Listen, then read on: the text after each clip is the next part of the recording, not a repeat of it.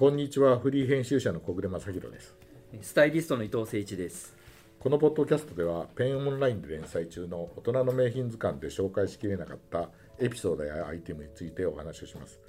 今回はエルビス・プレスリーの、えー2回目ということで特別ゲストに靴業界では有名な GMT の、えー三浦祐樹さんに来ていただきましたこんにちは、えっと GMT の三浦です。よろしくお願いいたします。よろしくお願いしまよろすしくお願いします。えー今回三浦さんにゲストに来ていただいたのはですねエルビス・プレスリーをやる上でやっぱり靴の話をやりたいなっていうの,、ぜひぜひ。いうので、えまああの映画の中にもちょっと登場しますけども、はい。エルビスが履いた靴で有名なのがスリッポン、うん。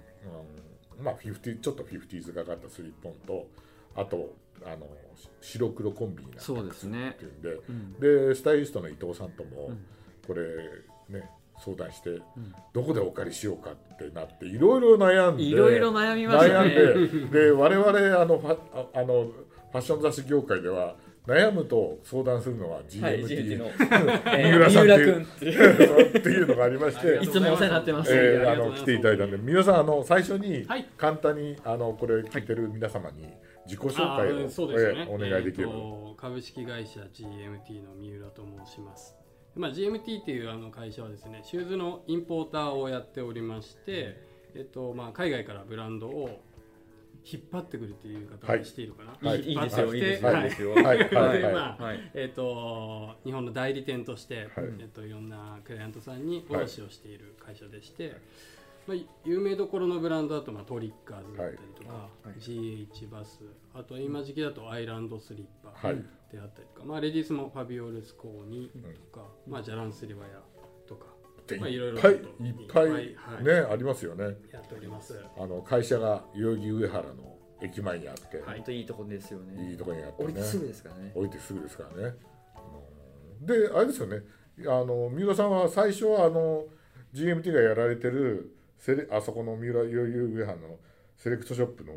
バーニッシュ？そうですね。15年ぐらい前になりますね。もうそうですあの、うんバーニッシュというお店の立ち上げてバイイングと、まああの PR を兼任というか、まあ、いつの間にか兼任になってたみたいな感じなんですけど。なんでまあもともとはあの洋服畑でバイイングを一応メインにやっていた。ね、はい。うんそうですよね。もう代々木上原といえば GMT でバーニッシュがあって GMT があってあと駅の中には GMT ファクトリーっていうあの靴の修理をね、はい。私もあのあのお願いしたことありますけどあります。あの歩いててかかとが急に取れちゃって、えーパラブーツっていう靴だったんですけど、OL みたいなあれそうそう。あ それで。パラブーツだったんですそうそう。ね そう。そう。でいあの会社にすぐ電話して、はいはい。あの GMT ファクトリーにこれから行ってもいいですかっつってあ持ってって。ありがとうございます。ですぐくっつけてもらって普通はお預かりするんですけどいやこれ買いの つけてもらって買いの。じゃない小暮さんのお願いだったらちょっとねもう断れないですよね。断れないす。ぐすぐただいまですよね、はい。それはそうですいやいやいや。あのところで皆さんあの、はい。もちろんエルビス・プレスリーは、はい。あのご存知ですよね。もちろんもちろん知らない人はこれはねいないと思うんですけど、うん。まああの7月1日からあのバズ・ラーマン監督の映画が公開されますがさすがにまああのエルビスの映画今回の映画だけじゃなくて過去の映画とかだとなかなか見たことはけあのこれまでないですよね。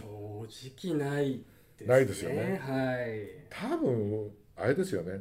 もう少し上？私なんかもうあのそこっか小暮さんよりまだ上なそうそう。感じですかね。僕ねえっ、とだからあのなんかエルビス・オンステージとかエルビス・オンツアーが70年代後半でしょ公開されたの。ええそうですね。でそれだってうん。ようやく中学生ぐらいだから、うん。やってんのは知ってるけど僕らあの貧しい中学生時代だから、あのそんな音楽映画にお金払って見に行くような余裕がないじゃない。うん。当時は、うん。いわゆるそのなんだろうテレビでやんないからそう映画館に行かないとそうそうそうそう。見れなかったわけですそうもんね。そうそうそうししかも高いお金払ってさ、はいはいはい。大体あの地元の映画館だと、うん。あの1日で3本あの見られるって映画がでしょ名画座みたいなもんだからさ、うんうん。でもえさすがにそのエルビスが主演した映画は見てなくてもエルビスのこうファッションみたいなのっはいはい。ていうのはなんかご興味ありましたか、うーんとねもちろんあります。でも、率直なイメージっていうと、うん。やっぱりこう脇の下にシャラシャラがついてる。そうだよね。あのエルビス・オンステージのね、はいやっぱりですよね舞台衣装のイメージがそう、うんはい。そう。だから後期ですよね、うんうんうん。そうですね、うん、だからあの俺も今回これね私もこれやるので調べたらエルビスってやっぱり3つぐらいのこう活躍した時期があっていわゆるあのデビューして、音楽ですごい稼いでた時期があってそれでその後、まああのあの兵役に取られたんでハリウッドに進出して映画で活躍した時期があって。でその後ツアーでもう一回やったって。だからそのうん。ツアーの時期にしかなかなか、うん。なるほど。うん、今日み皆さん多分記憶にないっていうか、ん。もうちょっと上の段階の世代ぐらいだったら、うん。多分映画をね、うんあの見た人もうん。多分多いんじゃないかなって。であともう一つははい。あの今回のその新しい「エルビス」って映画にも書かれてますけど彼はあの海外でコンサートやんなかったのね。うん。うんあの一緒についたマネージャーの大佐がどうもふアメリカに不法移民だったらしくてパスポートを持ってないからエルビスと一緒に海外出ちゃうと帰り捕まっちゃうっていうんであそういう理由だったんだそういう理由もあるだから日本公演日本あの映画の中であの映画の中でも日本からなんかあ、えー、と1万ドルとか、えー、1万1 10万とかなんかお金を積まれて来ないかって言われるんだけどえ日本にも来てないんですよ。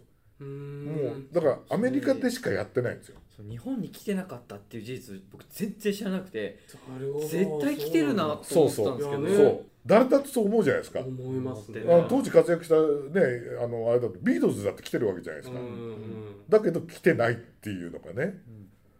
であの僕そあのペンの取材で湯川玲子さんにうんインタビューしたことがあってでそれはあの、えー、とペンで、えー、とジョン・レノンの特集をやるっていうんでで湯川玲子さんにインタビュー行ったんですけど彼女はその時もちょこっと話してたんだけど全然記事にはしてなかったんですけどやっぱりエルビス・プレスリーにも直接会ってて。っていう話をしてるで、えー、とこの資料の中にもねあの集めた資料の中にも出てくるんだけど湯川玲子さんは、えー、とハワイまで行ったのかな、ハワイからラスベガスどっちかまで行ってインタビューしてるんですよね。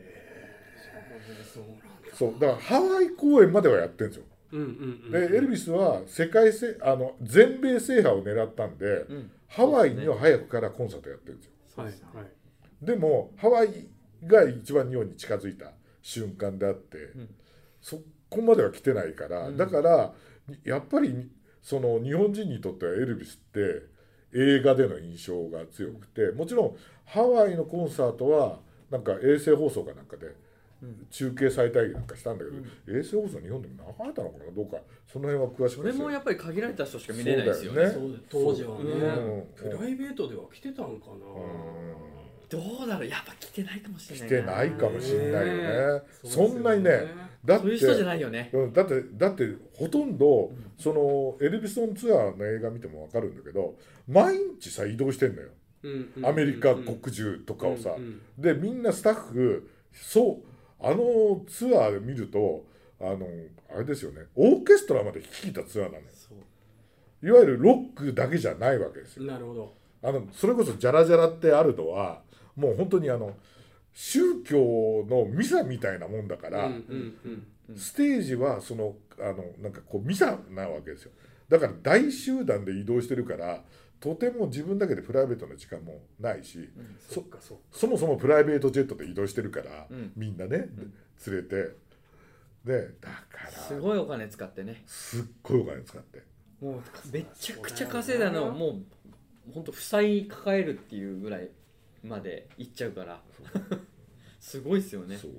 でもでもそう言いつつもやっぱりほら彼が作ったその音楽っていうのは日本でもロカビリーファッションあロカビリー音楽ロカビリーがやって平尾正明とかさ、うん。そういうねミッキー・カーティスとかああいうのであのねバンド合戦みたいなのやるまで、あのブームにはなったし、うん。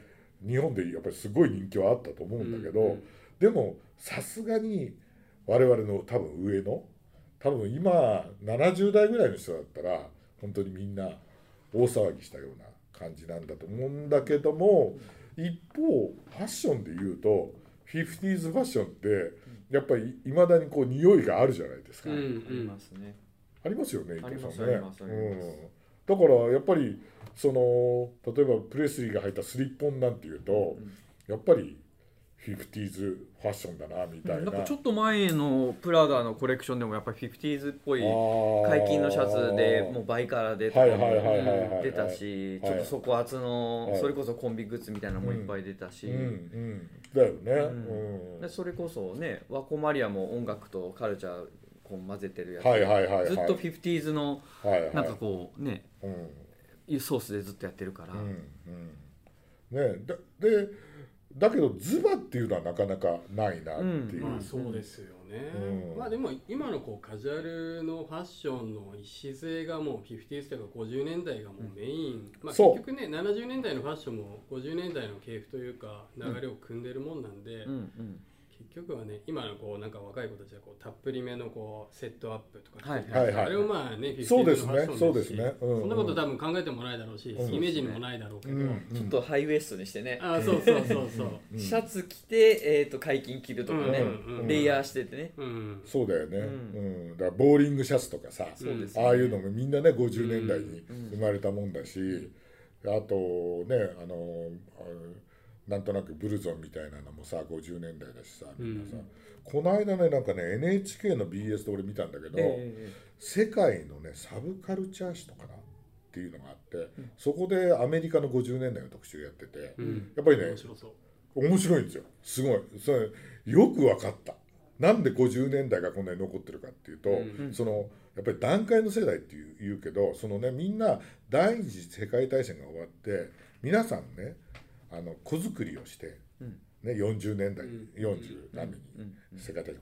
で子供を作って、そういうのがねティーンエイジャーとして大きくなるのが50年代なんうん。だから塊としているわけですよ。なるほど、でアメリカの国としてはそこは高度成長時代だから日本の60年代の10年ぐらい前だから、高度成長時代だからみんなテレビをやってそれでテレビもあって冷蔵庫もあって、でいわゆるアメリカの中流階級がうわーっと増えたから、何やっても受ける。うんうん。でアメリカはそれを中流階級を作って平準化しようとしたの。うん。で平準化しようとししてだからパパは何でも知ってるとかっていろんな番組が出たりとかルーシーショーとかやって、家庭が一番ってやったんだけども、子供たちはそれに反抗心もあるから、うん。不良みたいなのが出て、でで出てもで不良みたいなのも出ても人数が多いからそれが塊になるじゃないですか、うん。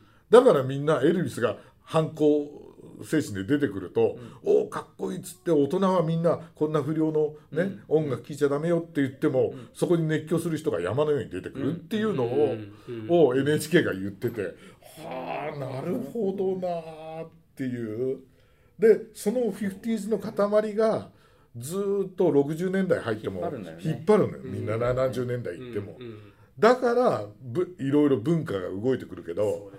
今はに日本は子供がいないから、うん。それがさ大きな塊としてなんないから、うん流行が生まれてもちっちゃいんだよね。うん。確かに。うん。でアメリカもに確かに多いんだけど移民が多くなっちゃったから、一つの文化として固まんないから、うんなるほどね、うん。いわゆるブラックミュージックがあったり、そうですね。白人のカントリーがあったり、うん。相変わらず人数は国民は多いんだけど若い人も多いんだけど一つの塊にならない。っていうね、そうか。うん。だから塊があったんだろうなっていう、まあ絶対数が多かった多いっていうね。だだだから 50s ファッションがいまだいまだにデザイナーとかがよくそのプラダがそのね伊藤さんが言うようにやるっていうのはその塊の人が今まで登ってきてるからあなんか懐かしくなったかな？みたいなこれやろうみたいなそう映ね画でもやっぱりプラダっていうかね。うん映画もねプラダがやってるんですよ。ああそうなんだ。して作ったりでね靴はねマノロマノロブブララニクね。そう。あマノロがやってるんだ。そうやってるんですよ。あの5足かな？なんかやってツートンのあのほとんど出てくるのがこのスリッポンとツートンのストレートチップなんだけそうどっすねあれいいブラマノロブラニックって言われていかにもその感じだよね。ああそうですね。うん。うーん。なんですよ。へえうん。だからだからそういうデザイナーなんかもあれじゃないですか 50s の影響を若い頃から受けてるから、ね、やっぱりだからそういうの懐かしんで作るっていうのは分かるなっていううんうんうん感じがすごいしてだからやっぱりねこの 50s の影響だねまあプレスリーは50年代に出て70年代まで活躍するけれどもやっぱり50に出てきたっていう大きさこれは結構みんなに衝撃を残して記憶に残すっていうかうん。それはあるような気がしますよね。まあ、音楽性パフォーマンスもすごいうん。センセーショナルで新しかったです。まあ見てないからなんとも、うん。ぜひ見てね見て。映画内でもそのなんか 50s の雰囲気だったりとか服装みたいなところもファッションも見れたりするんですかやっぱり、あバリバリ見あのねあの彼はメイビス時代にランスキー・ブラザーズっていうミュージシャンが行くところでいつも洋服買ってるんだけど、うん。映画の中にもそれがね再現されて出てくる。へー。ね。ね。出てきたでしょ？それがすごい良かった。そうなんですよ、でで今回ね GMT でもぜひお借りしたいっていうシューズもあの足元がやっぱアップルでなぜかっていうとプレスリーのやっぱりステージで歌を歌いながら踊るっていうその踊り方ももうくねらすうん。ひねる、うん。ツイストする、うん。もうそれこそロカビリーとかロックが始まるようなちょっと一つ気配のあるステージのなんかこうパフォーマンスがあるんですよ。うん。でそこでやっぱり足元っていうのはあの紐靴レースアップじゃなくてスリポンでこうすり足しやすくて。これがねそうそうそうそう。実際にプレスリーが入ったスリッポン。今ねちょっと資料見てもらってますけど、でその靴あの実際にの乗ってる靴あるでしょ、うんうん。これは彼が履いたっていうんじゃなくてあのいわゆる 50s のショップがオリジナルで作った靴なんですよ。えー。でこれを元に伊藤さんと相談してこういうのどっかにあるかなって。言ってたら。これちょっとそのままうち作ろうかな。そうなんかちょっとローファーのバンプみたいな、ね、そうそうそうそうそう、うん。うんなかなかないもんな、三浦さんこの、はいはい。今回借りたスリッポンっていうのは、これはあれですよね GMT で最近やられてそうるえーこれねブランド名を言うのがねそうなんですよ。噛むっすよ。噛むんですよこれ。噛むんですよ。我々が言うと。俺も噛みそうになるんだよな、そうジャランスリーワイヤーとこれはあのあれですよね。インドネシアで。そうです。インドネシアで。ででお作りの。もうそうなんです。ちょうどブランドまあこのブランドに関しては本当にインドネシアで、えっとハンドソーンで作れる工場をね社長がはい見つけてきて、うんうん。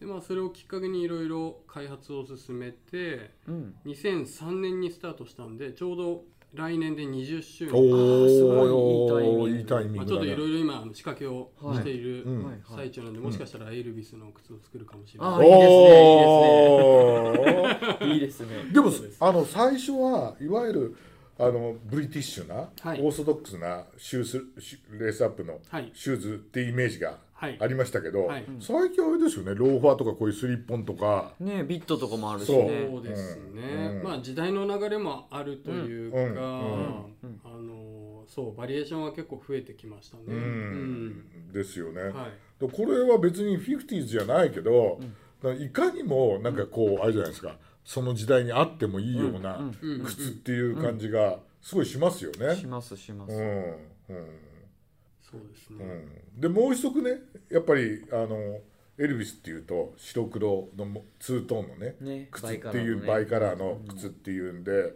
で伊藤さんにねはい。探してもらったのが、あのそしたら GMT であってそう。これがさ GH バスでさ。すごい。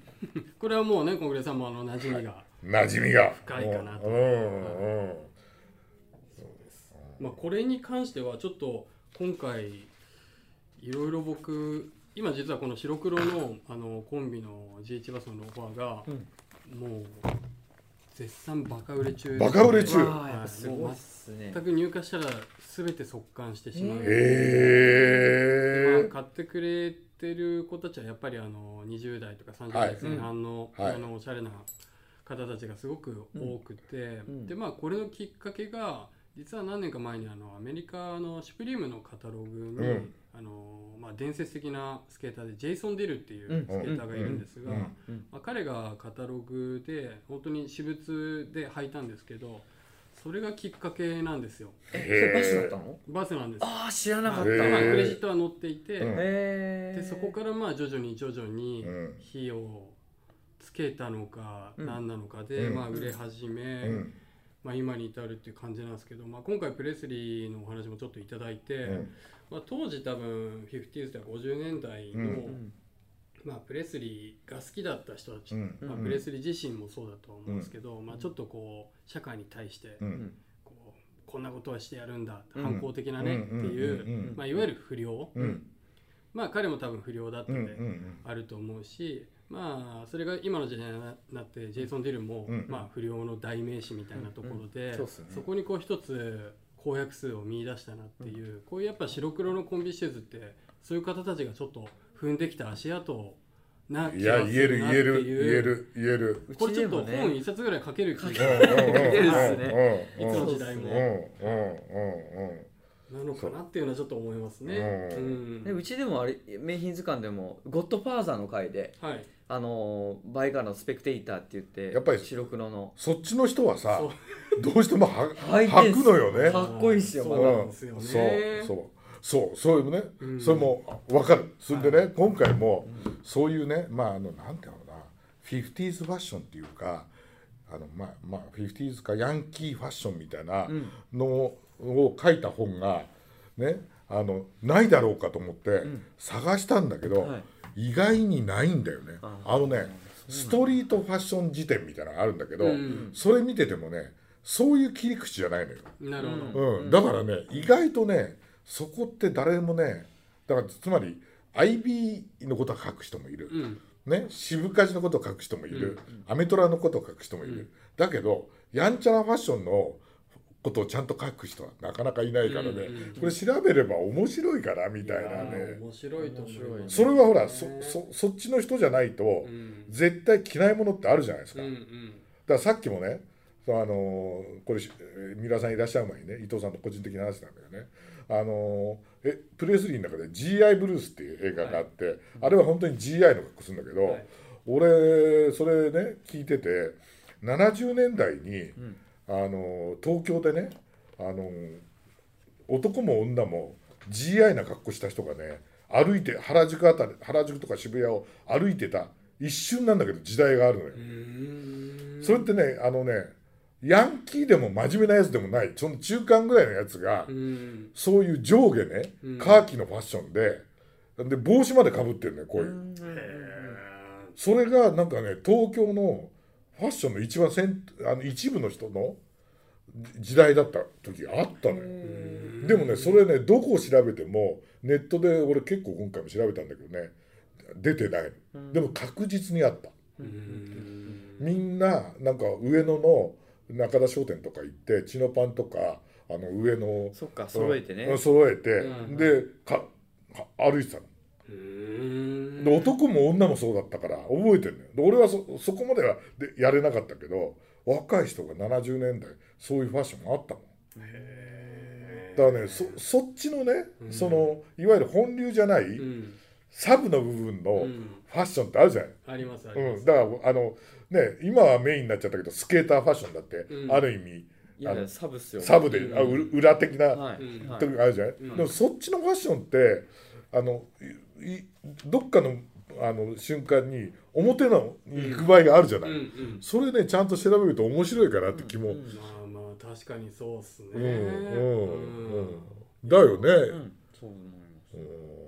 まあ、そういうのがちょっとカウンターカルチャーとファッションみたいなものが意外と今のそう。だだからままさにこのだからね、はい。あのバイカラーのバスなんていうのは、はい。じゅ多分三浦さんが予想もしなかったところから、はい。ズドンってま受けるわけでしょ、僕でしたもん。あの僕らこんねまあもちろん定番としてあるものなんですけど、うん。全く目をつけてなくて、うん。いきなりもう若い子たちがん。並び始めるんですよ店の前に。一体これは何だ？みたいな。あそうなんです。それで調べ始めたらあジェイソン・ディルなんだ。でまあそこからやっぱり派生してこううん YouTuber のこうかっこいい男の子でしょ？入ってくれてそこから広がっていくんですけどやっぱりそこから深掘りをするとジェイソン・デルに行き着きでまあ僕らみたいにこうやっぱファッション好きな人たちっていうのは、まあ、50s までこう行き着くとやっぱり欲しいってなっちゃって、今ちょっと僕欲しくなっちゃって自分で喋っといてなって。今今まではねだってそうじゃない。最初に行った時はさほらバスうちら紹介したのはケネディの時じゃない？そうですね。でその時もあのバスのお店があの東京のキラードイオープンした時にすぐ行ってね。ででケネディの写真があって「え？ケネディ履いてたの?」みたいな「おここに写真あるじゃないですか」って言われて取り上げたじゃないですか。でそれが成功法だと思うんだけど、違うところから行くと違う層がまた来るっていうのは、はこれはねファッションの面白いところだよね。面白いとこ。ね。うんなんかちょっとしたねそういうカルチャーって今まで触れてきてない人がもういきなり触れるわけだから、うんで今日今日三浦さんなあのなんですかエエルビスにちなんだものまで持ってきていただいて。なんかあるんじゃないか。な、まあ、一応ねファッションに長く、うんあのいるんでと思って、うん。うん。ありまあ、がちょっとこれとうございます、数年前買った、ん。あの T シャツなんですけど。それかわいいね。かわいい。いわゆるリーバイスのこううん。お尻のパッチみたいなものがついてるんですけど、うん。はいはいはい。一見リーバイスに見えるんだけどよくよく見るととエルビエルビスって書いてある。エスって書いてある。結構これ気づかれないんですよ、静かはい、いいねそのリーバイスの T シャツって言われるんですけど。なんかリーバイスのあのあアナグラムあのほら、はいあの、はい。はいはいはいはいはい、ね。まあでもここをひっくり返してはリーバイスだもんね。そうなんですよ。ちなみにね、はい。あの今日あの別の回で話すんですけどエルビスとリーバイスが組んで出してたラインがあったんですよ。えー、そうなんだ。えー、俺知らないなそれ。ああるんですよ。そうなんですか。あるんですよ。だけどあのエルビスは実を言うとジーパン嫌いでしただったんですって、へだから映画でね、うん。ちらっと履くんですけどね、うん、映画では書いてるんですよ、はいはいはいはい。もうぴったりでね、うん。あでも後ろのね、うん。ステッチラインが見え見えるようにはいはいはい出てくるんですよ。あのねリーのウエスターナーのあのあのジージャンもね。ジージャンも来てるんですよあそうなんだ。来てるんですよ。だけど本人は嫌いなんだって。へでいつの間にかフェードアウトしたんですって。へえ まあ当時そうっすよね。50年代とかでいうと、うん。マリリン・モンローそうマリリンモンローも履いてるから。70そうそうそう、うん。履いてそうね。そう。だからねえっ、とえっ、とジージャンだとウエスターナーリーのウエスターナーも着てるし、はい。あとねセカンドも着てる。セカンドモデルもね。でもやっぱりなんかあのーまあ、僕らもそうですけどファッションとかって好きな人ってやっぱり天の弱が多いじゃないですか。そうそう、だからうん、僕なんかもこう人が着てないものを持ってないっていうことがうん。おしゃれの一つのなんか定義であるんですけど、まあ、と僕とプレスリーを別にか重ねてるわけじゃない。いやいやいや。多分彼も当時、うん。もうみんなジーパンを履いてデそう。ニムを履いてっていうのがメジャーだったがゆえに嫌だって言って、俺は違う道を。はいはい、ていうね。まあなんかその気持ちはわかるとそいううか。そうそうそうう。ん。あーちょっと似てるとこあんのかもなそうだいやだから。やっぱ寄せてるね寄せてきたね。いやいや。さすがの三浦さんのねお話を ね伺って。よかったですね。あともう一つは？何ですかあこれ。そうこれも一応本当にあわのあかっこいい 50s の当時のあかっこいい。のギャバ人のギャバジャンって言われる、うん。ああいいねマクマーレーのやつです。ねああそうなんだ。当時は多分本当に結構リバーシブルのものとかはね昔はあっはいはいはい。はいて表の時にはまあ作業着で裏の時は街にちょっとバーに行く時みたいな形で作業着なるほど。そういう遊びもあったんだ。な、はい、おしゃれみたいな感じで着てた方も結構多いみたいですけどね。う、んうんうん。なるほどね、はすごいショート丈だね。う、ん。そうなんですよ、めっねちゃ着づらいですよねこういうのね、でもまあこういうのをなんかね着るのがまた粋だそなみたいな、うそう、うん。そう、うん。そうですよね。そうなんです。いわゆるトラッドとか本当のアメカジの本流じゃないものがはい。結構出てきてはい。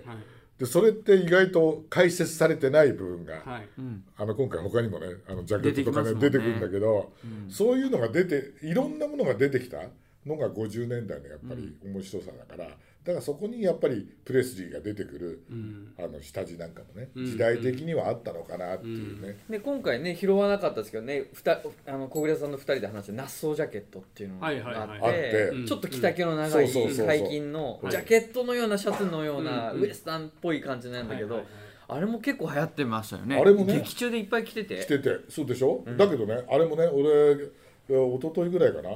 あのメメンズクラブのね、はいはい。あの用語辞典を調べたら出てないんねやっぱり。だからねいわゆるねそのトラッド系のとかクラシックなメンズファッションをやってた人には全然注目されないのよ。なるほどそういうアイテムって意外とあったんだろうな。いっぱいあるでしょうねきっとね。そう多分ね、うん。そういういわゆる王道のファッションの筋には乗らないうんうん。ようなものがいっぱいね、うん出てくきた時代が50年代で、うん。それはそうだよね。いろんなもう戦争が終わって景気がいいから何でも作っちゃえやっていう時代だから、うんでアメリカでアメリカで作ってまだ作れた時代だから,、だからファッションもいろんなのが生まれて当然だろうなっていうね、ん。感じがししないでもですね。